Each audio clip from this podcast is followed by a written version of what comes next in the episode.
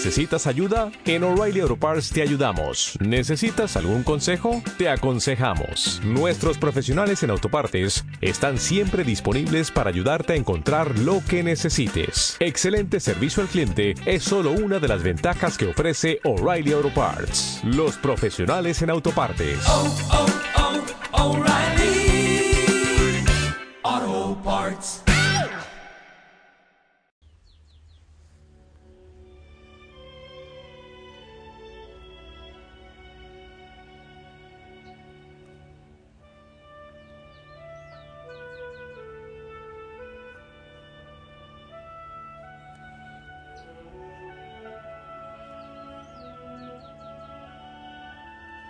Amado Señor, te busco, te busco, te necesito, deseo, deseo de ti. Sin ti nada podrá ser. Al empezar el día y hasta el final de él, y la noche y cada momento, quiero levantar mis manos y mi corazón para adorarte, para alabarte, para glorificarte, oh Dios. Dios de bendición, Dios de poder, Dios omnipotente, amoroso y misericordioso. Mi oración no solo es por mí. Mi alabanza no solo es de mi parte, sino de toda la familia Osana, de cada hijo, de cada hija que quiere alabarte y glorificarte, que se unen a mí, a mi frágil voz, para rendirte honor y gloria, oh Dios. Hijo, hijo Osana, pide conmigo el Espíritu Santo que venga en este momento sobre nosotros con pura bendición. El Salmo 63, ahora lo encuentro y me parece hermoso. ¿Qué tal si empezamos con ese hasta el versículo 9, me imagino? Dios, tú mi Dios, yo te busco. Mi ser tiene sed de ti. Por ti languidece mi cuerpo como erial agotado sin agua. Así como te veía en el santuario contemplando tu fuerza y tu gloria, pues tu amor es mejor que la vida, por eso mis labios te alaban. Así quiero bendecirte en mi vida, levantar mis manos en tu nombre. Me saciaré como de grasa y médula, mas mis labios te alabarán jubiloso. Si acostado me vienen a la mente si acostado me vienes a la mente, quedo en vela meditando en ti, porque tú me sirves de auxilio y exulto a la sombra de tus alas.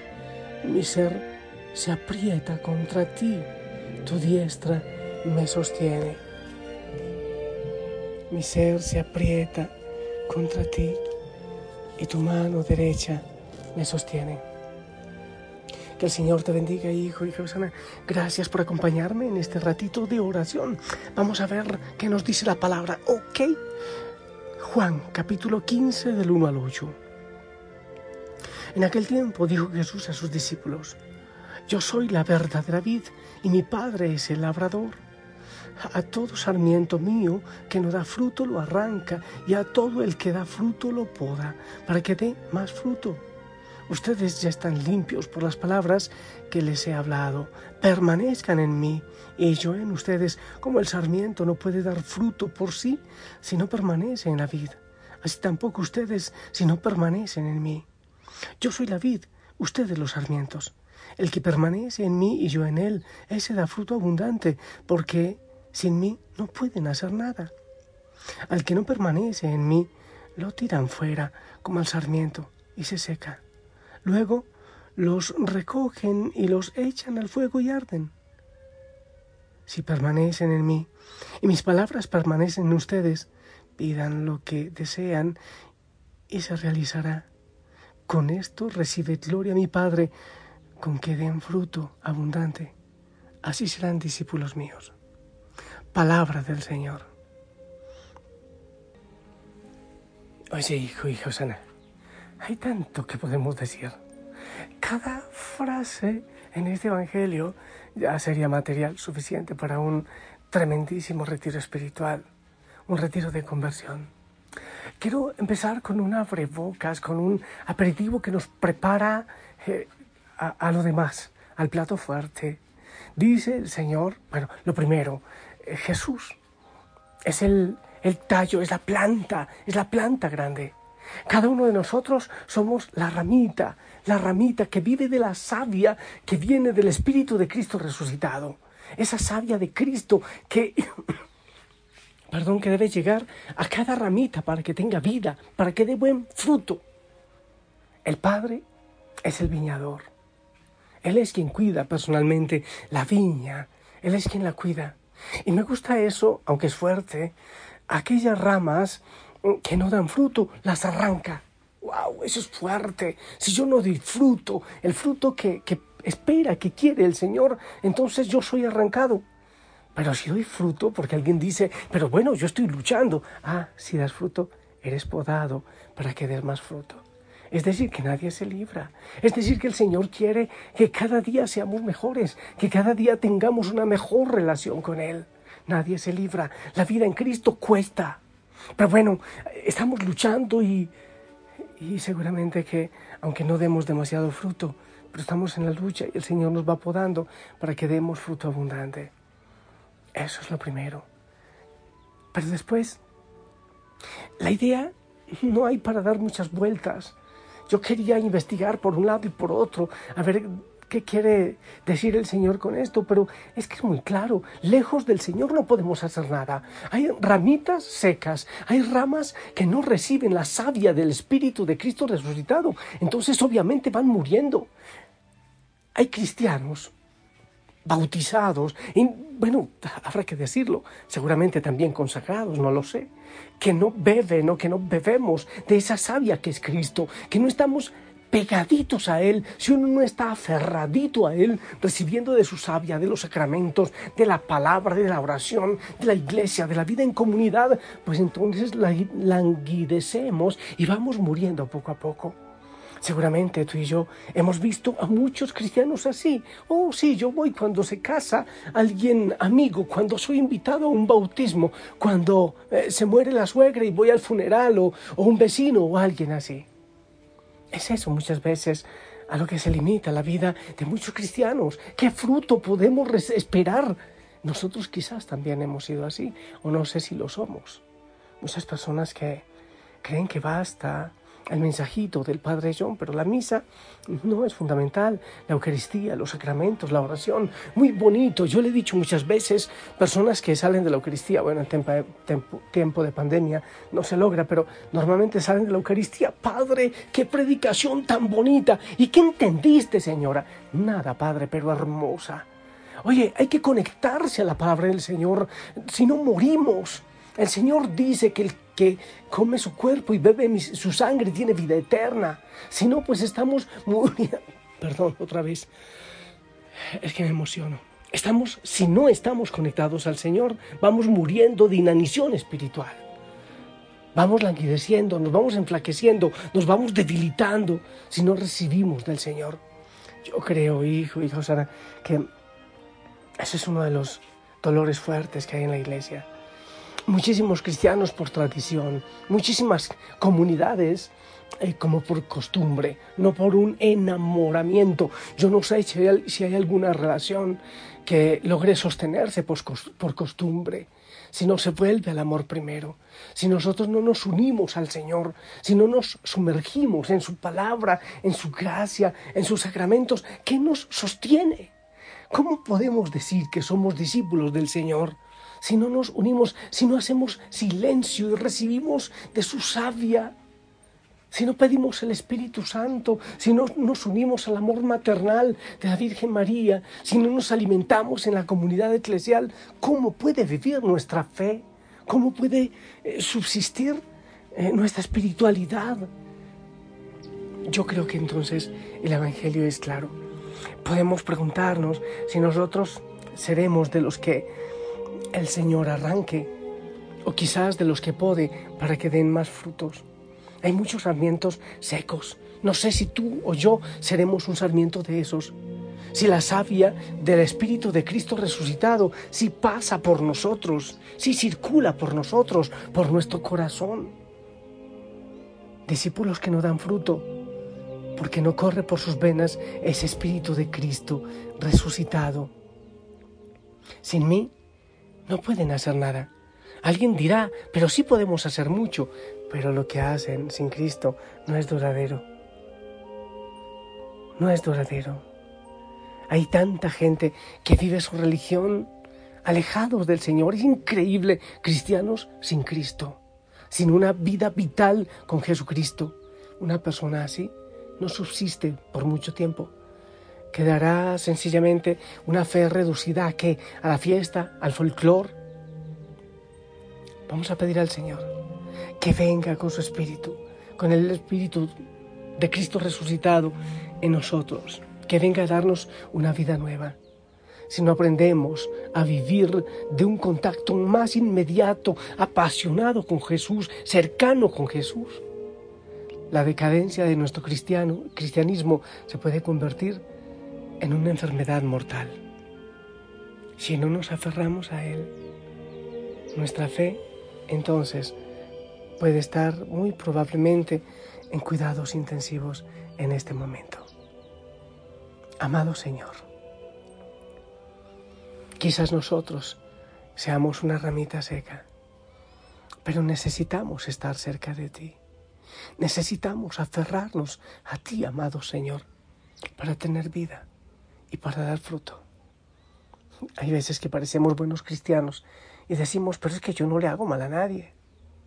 Pero lo peor es que quizás tampoco le hacemos bien a nadie. No se trata, Señor, de ser buenas personas. Se trata de ser discípulos, de beber de tu savia, de vivir de la gracia del Espíritu Santo, de los sacramentos. No se trata de ir en el montón, se trata de vivir una relación cercana y de amor contigo. Cerca, Señor. Manténnos cerca, como decía el Salmo. Tengo sed, te busco, Señor. Te necesito, te anhelo y te deseo. Cerca de ti, Señor, quiero morar. Tu grande y tierno amor quiero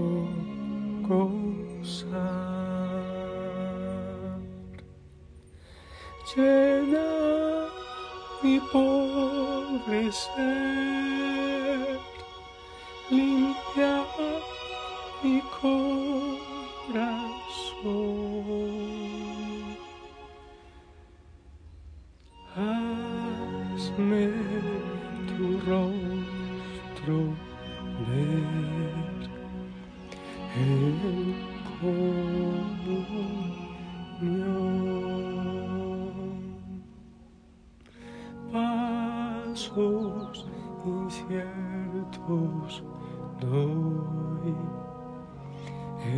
el sol se va, mas si contigo estoy, no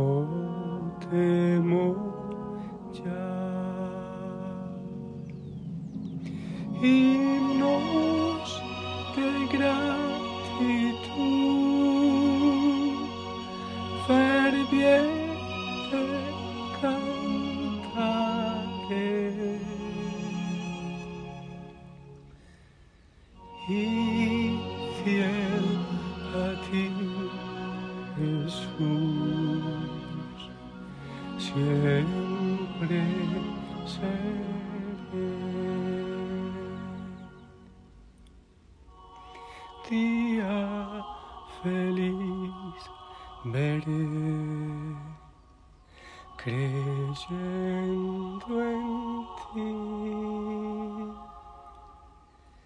en que yo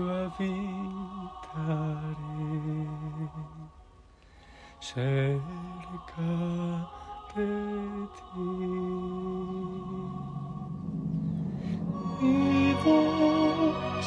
Alabaré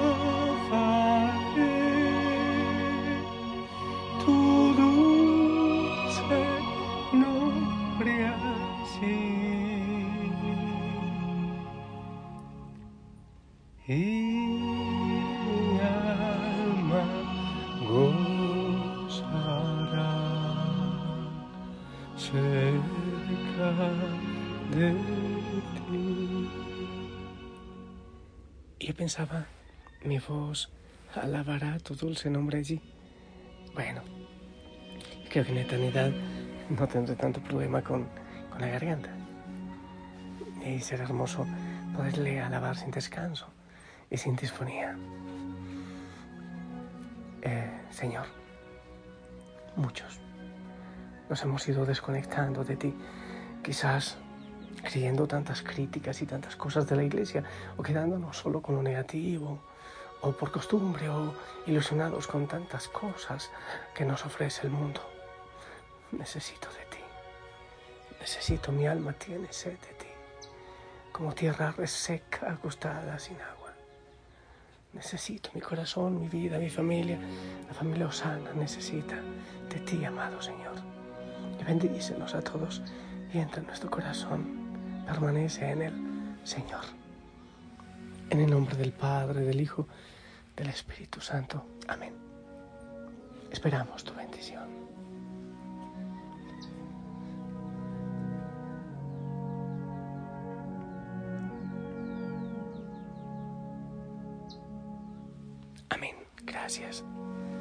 Gracias también por tu paciencia, porque aguantas este tema de mi garganta. Eh, El Señor sabe. ¿eh? Te amo en el amor del Señor. Sonríe. Abrazos en casa y qué bueno que le digas al Señor, te necesito, necesito de ti. Sin ti nada puedo hacer. Llena mi corazón. Te he conocido, Señor, y quiero más. Ahora sé que nada, nadie podrá llenar mi corazón más que tú. Te busco, amado Señor, te busco y te necesito. Ven, Señor, llena todo mi ser. Mi corazón está abierto para ti. Ven, Señor. Te necesito.